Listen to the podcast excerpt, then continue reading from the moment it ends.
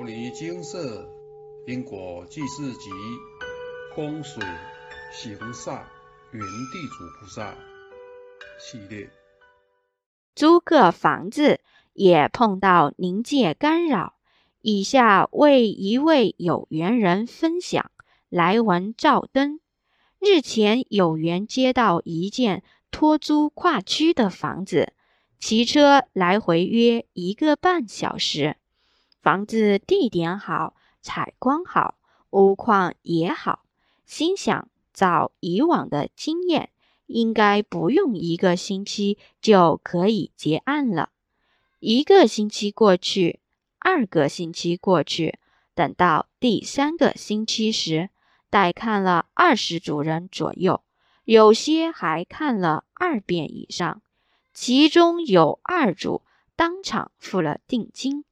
隔天又打电话来说要退订不租了，问了理由也说得很勉强，我心里很闷，不知道问题出在哪，又常常要因为客户看屋而要更改自己既定的行程，心里一直挂碍着，猜想一定有问题，请示看看好了，果然如此。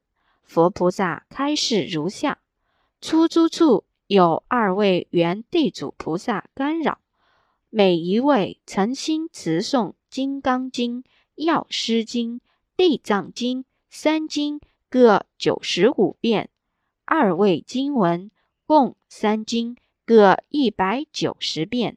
待持诵完毕，来信专案回向。请即回杨氏子孙处接受供养，勿再干扰。看完开示后，脑中一堆念头跑出来：又不是我的房子，跟我什么事儿？而且开示经文数量，对我一个刚入门念经的人而言，真的是不少。内心挣扎，到底要不要处理？后来我跟屋主说明了始末。屋主表明他是其他宗教的，信仰不同，全权交于我处理，真的有点为难。但我想说，放在那不处理，应该没人会帮忙处理吧？问题会一直存在。当下找了二个原地主菩萨，表明了我的立场跟想法，跟他们沟通如下：一。不是我的房子。二，屋主是其他宗教教徒。三，我想遇到了就是有缘，要我处理也行。期限就是一个星期为限。若可以的话，帮我找一个好客户来承租这间房子，让我这个案子做个结案圆满。二位原地主菩萨也可以如愿得到。要得的功德，请教了社团师兄姐们的想法。师兄姐提到，这不是业障，没有欠债要债的问题，所以我大胆的开了上述的要求，也开始定了帮二位原地主菩萨做功德的课表。第一天来了一通电话，表示要来看屋。暂称 A 组，他们约下午看完后，客户说可以，可是要请他先生约时间再来看一次。他们走后，我立即问原地主菩萨是这组吗？回教说不是，我心里半信半疑，无言也无奈。第二天跟 A 组先生约星期三晚上六点半左右看屋。第三天跟 A 组从六点半看到九点多，A 组很满意，跟老婆回去讨论，另约时间签约。我心里想，原地主菩萨说错了。第四天 A 组打来，后来因为一些事故，房东没法配合，所以不了了之。我心想，这组客户条件不错，剩三天。有点可惜，但也无奈。跟 A 组挂完电话后，当天来二主要看房子，约明天中午十一点半跟十三点。第五天客户来看，暂称 B 主，跟先生一起来看，看完后很满意，对房东开的条件也没多说，当下就付了定金。可是还要约妈妈来看，约第六天晚上六点，另十三点客户来看，暂称 C 组，跟先生一起来看，看完后很满意，二话不说，马上要付定，约时间签约。可是我告知 C 组已经有收别组的定金了，晚了一步。C 组一直求我跟房东说看看。我说，不然就等先 B 组的妈妈看过后怎样再说好了。第六天，B 组跟妈妈来看，本来说房子有些小缺点，可是他们看来很满意，也不算什么缺点。可是若可以的话，他想要问完公婆后再跟我最后确认。我说好，心里又是无奈跟无言。租过那么多房子，第一次遇要那么波折的，搞得比卖房子还累人，只能苦笑，只能想上天的安排。令 C 组一直盯着我问 B 组决定了没？我想奇怪，房子租了快一个月，没人就没人，不然就一堆人抢，这是什么状况？而且第一次被租客追着跑。第七天晚上十一点十分左右，B 组打来，终于敲定签约时间。看看日期，又只能苦笑。跟原地主菩萨说好的时间内完成，而找到租客，只能说一切自有安排。过程虽然很波折累人，但很感恩二位原地主菩萨，让我在念经的路上有大突破。从一天二步、五步到现在一天可以二十部《金刚经》，十部《药师经》。感恩金舍的佛菩萨解决我的烦恼，感恩金舍师兄姐辛苦了，有你们真好。以上心得分享，愿以此功德分享回向二位原地主菩萨。分享完毕，原地主菩萨。是原先土地上的主人，他们去世后，晚辈们将房子卖出，但这件事情他们并不同意，所以留下来干扰，还把这房子当成他们在世的财产。这样的事件不算是业障，只能算是买卖上没讲清楚，世间的清楚了。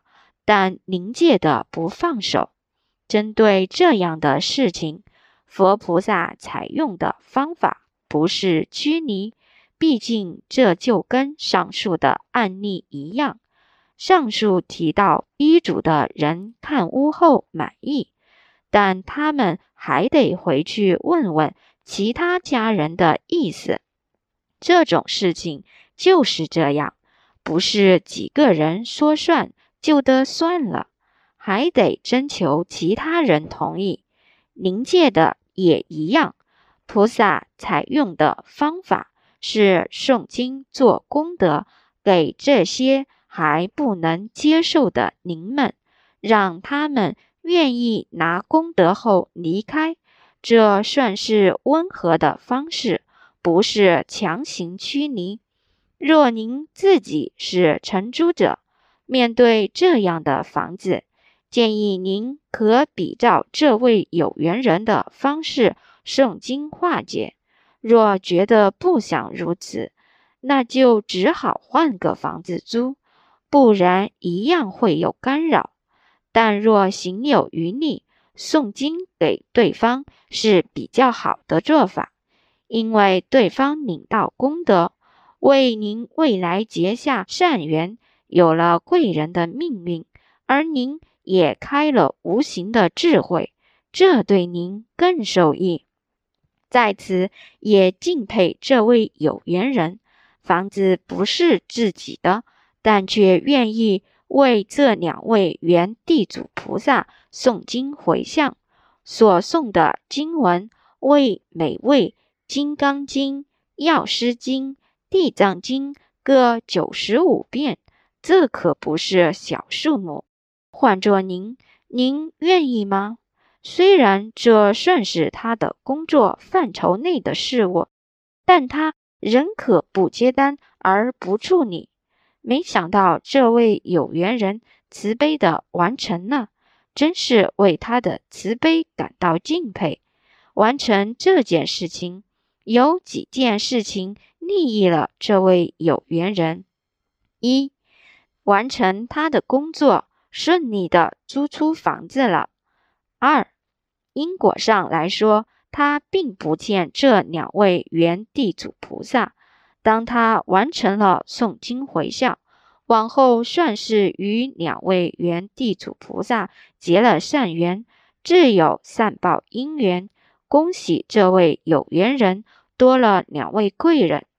另一种状况，若是久远的因果上欠了两位。而导致现在借此因缘诵经偿还，这也开心。毕竟这样就还完了相欠，一笔勾销。三有缘人自己说道：“很感恩二位原地主菩萨，让我在念经的路上有大突破，从一天二部、五部。”到现在，一天可以二十部《金刚经》，十部《药师经》。人就是需要压力的磨练，没经过压力，都不晓得自己可塑性有多高。对一般请示者而言，这位有缘人真是树立的一个很好的范本，潜力能够激发，有志者事竟成呀。不用害怕经文数太多，好好努力就可以完成。牟尼经舍记事平台的方式就是这样，用诵经与行善的方法，教您化解生活中的疑难杂事，并在经文熏陶的过程中，教导您把佛法落实入生活内，让您业障渐渐消除。生活渐渐美好，而金舍所做这一切的一切，还都是无酬，不用您缴一分一文。在此，请大家珍惜此平台，善用资源。若有开示，好好找开示办理与回向，并应照金舍规定，透过正确时间与方式请示。莫造成职工困扰，职工们自己也有工作与家庭要顾，只有在星期日上午到金舍办理相关业务，并且务必珍惜请示资源。无关紧要的事不用问，把资源留给需要的人们。也要请您多多推广，不一定是鼓励人家来问事。但得要时时流通因果知识或影片、文章，让更多人知晓因果与学习佛法，这样就是做跟菩萨一样的事情，大慈大悲，无远弗届。摩尼经释。经由南海普陀山观世音菩萨大士亲自指点，是一门实际的修行法门，借由实际解决众生累劫累世因果业障问题，治因果病，而将佛法落实到家庭生活中，普度慈航。我们不接受供养。不收钱，不推销，不强迫修行，只求能结善缘，解决您的问题。我们专解因果事件、因果问题，治因果病。无论感情、婚姻、家庭、事业、家族、身体、户籍、学业等问题，均能请示。有医生看到没医生，有神问到没神者，不妨一试。